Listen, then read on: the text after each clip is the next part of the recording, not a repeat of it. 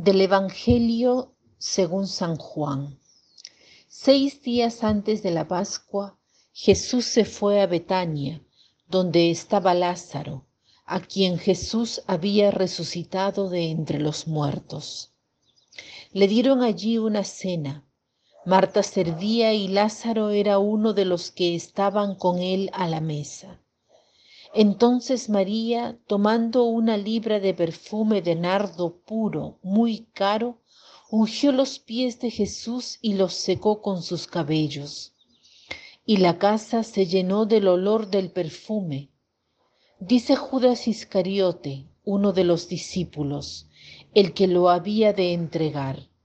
¿Por qué no se ha vendido este perfume por trescientos denarios? Y se, ha dado a los pobres. Pero no decía esto porque le preocuparan los pobres, sino porque era ladrón, y como tenía la bolsa se llevaba lo que echaban en ella. Dijo Jesús dijo, déjala, que lo guarde para el día de mi sepultura, porque pobres tendréis siempre con vosotros, pero a mí no siempre me tendréis. Todos hemos escuchado estas preguntas. ¿Por qué el Papa no vende su anillo de oro o vende la capilla sixtina o tantas obras de arte que hay en el Vaticano? Y así se podría resolver el problema de la pobreza y del hambre en el mundo. Este pasaje del, Evangelio responde un poco a esta pregunta. Quisiera aclarar la idea del anillo de oro del Papa son ya siglos que el anillo, cuando un papa muere, es rehecho para adaptarse al dedo del nuevo papa. Por siglos es siempre así.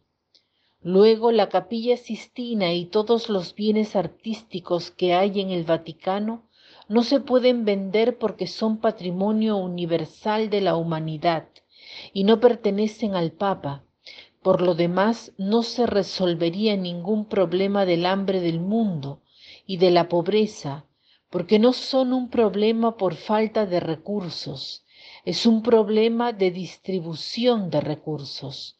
Todo deriva de la avidez, del apego a los bienes. Y este pasaje nos habla de desapego de los bienes, porque se logra ser generosos justamente cuando no se está apegado a los bienes. Y en este pasaje vemos una escena muy particular. Tenemos a María, la hermana de Marta, que toma 300 gramos de puro nardo muy precioso. El Evangelio subraya las características de este perfume. Eran 300 gramos, los cuales son una cantidad desmedida. Se subraya lo extraordinario del gesto. Judas dice, ¿por qué no se ha vendido este perfume por trescientos denarios y se ha dado a los pobres? Trescientos denarios es una cifra enorme. Es el salario de un obrero por un año por tanto, María realiza un gesto muy precioso y generoso. Jesús no desdeña este gesto. En los otros evangelios se dice que donde se lea el evangelio se hablará de esta mujer. Y en este pasaje dice, déjala. Jesús critica este gesto Dice, ¿por qué no se ha vendido este perfume por trescientos denarios y se ha dado a los pobres? Pero no decía esto porque le preocuparan los pobres, sino porque era ladrón, y como tenía la bolsa, se llevaba lo que echaban en ella. Este Evangelio nos hace entender muchas cosas, pero quisiera detenerme sobre cuán importante es el decoro de las iglesias. ¿Qué tiene que ver esto con el Evangelio? Tiene que ver mucho, porque María es muy generosa respecto al cuerpo de Jesús. Venera el cuerpo de Jesús. Y sabemos que el cuerpo de Jesús está en la iglesia, en la Eucaristía. Por tanto, estamos llamados a cuidar bien el altar y todo aquello que se refiera al cuerpo de Cristo. Pero sabemos que el cuerpo de Cristo no es solo la Eucaristía, la iglesia, sino que son también los pobres. Y en efecto, la iglesia atiende mucho a los pobres. Atención que nace del desapego de los bienes terrenos. Las personas que más se dedican al cuerpo de Jesús son las que más se dedican a los pobres.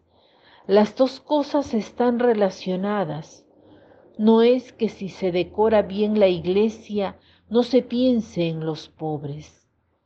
Hagamos hoy el propósito de ser generosos con el Señor, ya sea pensando en el decoro de la iglesia, no permitiendo que el culto eucarístico se desarrolle en forma descuidada, y luego busquemos ser generosos con los pobres, no estar apegados a nuestros bienes.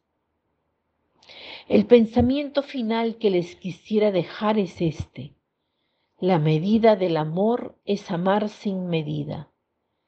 La medida del amor es amar sin medida. Que tengan un lindo día.